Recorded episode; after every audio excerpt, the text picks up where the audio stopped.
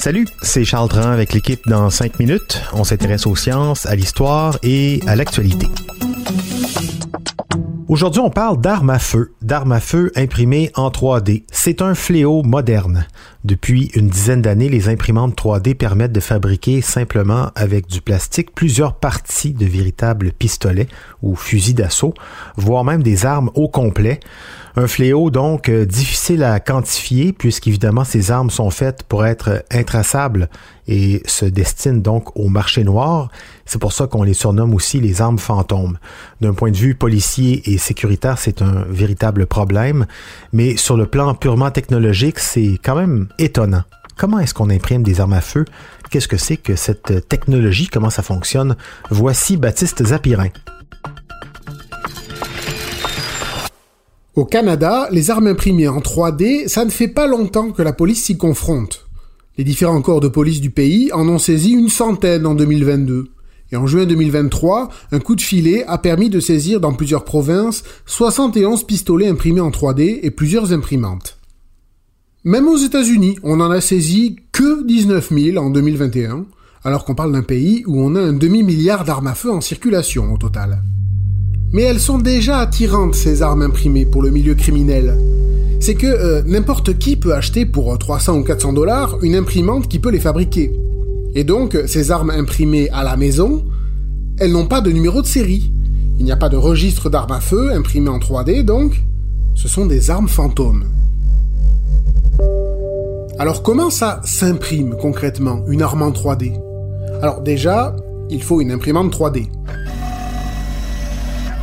qui fonctionne un peu comme une imprimante à encre, sauf qu'à la place de l'encre, la buse fait chauffer un filament en plastique ou de la résine qui s'écoule et qui va durcir en refroidissant. Ça crée de la matière. Autour de la buse, un plateau se déplace pour que le plastique se dépose en créant l'objet dans la forme voulue. La clé consiste donc à bien piloter les mouvements du plateau et de la buse. Ces mouvements sont codés dans un plan informatique, un fichier STL. Il faut envoyer ce fichier dans l'imprimante pour qu'elle le déchiffre et parte l'impression avec les bons mouvements. Mais, et c'est là qu'on casse un peu le mythe, en général, ce n'est que le châssis qui est imprimé en plastique. Oui, parce que le plastique, ça ne permet pas de fabriquer des armes bien solides ou de grande qualité. Donc, à la rigueur, on imprime le châssis, mais ensuite, il faut acheter les pièces qui vont à l'intérieur, des ressorts, des gâchettes, la culasse, des pièces de raccord, en métal donc, pour garantir une certaine résistance au moment du coup de feu.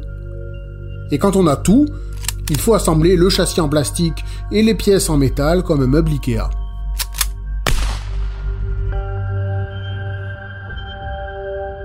Donc, dire arme imprimée en 3D, c'est en général un raccourci, mais il y a toujours l'avantage de ne pas y graver de numéro de série. Et puis, euh, vous avez quand même des armes entièrement imprimées de A à Z. La première avait fait beaucoup parler d'elle en 2013, le Liberator.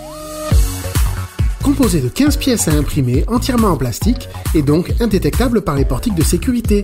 Parfait pour aller tuer quelqu'un. Mais là aussi, gros bémol, on parle d'une arme qui ne peut tirer qu'une seule fois. Il lui faut quand même une balle en métal, qui ne passera donc pas les portiques.